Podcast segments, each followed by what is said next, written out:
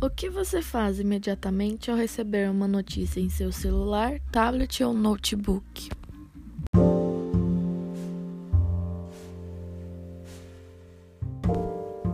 Em tempos de quarentena, as pessoas estão mais conectadas que nunca.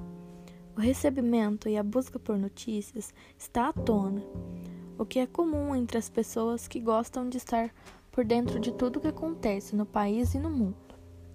Com o avanço tecnológico, ficou fácil receber conteúdos na palma de suas mãos, não é mesmo?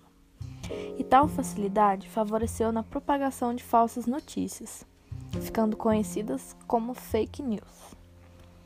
As fake news são criadas propositalmente para enganar os indivíduos, que são fascinoramente atraídos por suas manchetes polêmicas, o que dá credibilidade ao conteúdo enganoso fornecendo dinheiro pela quantidade de acessos a determinado site.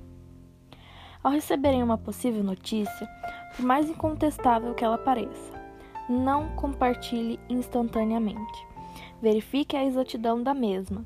Sempre opte por sites confiáveis e fontes seguras.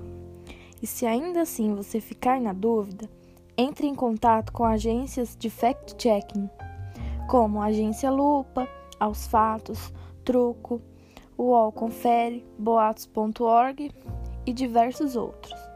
Assim, você contribui para a diminuição dos impactos das fake news e faz sua parte compartilhando apenas notícias verídicas.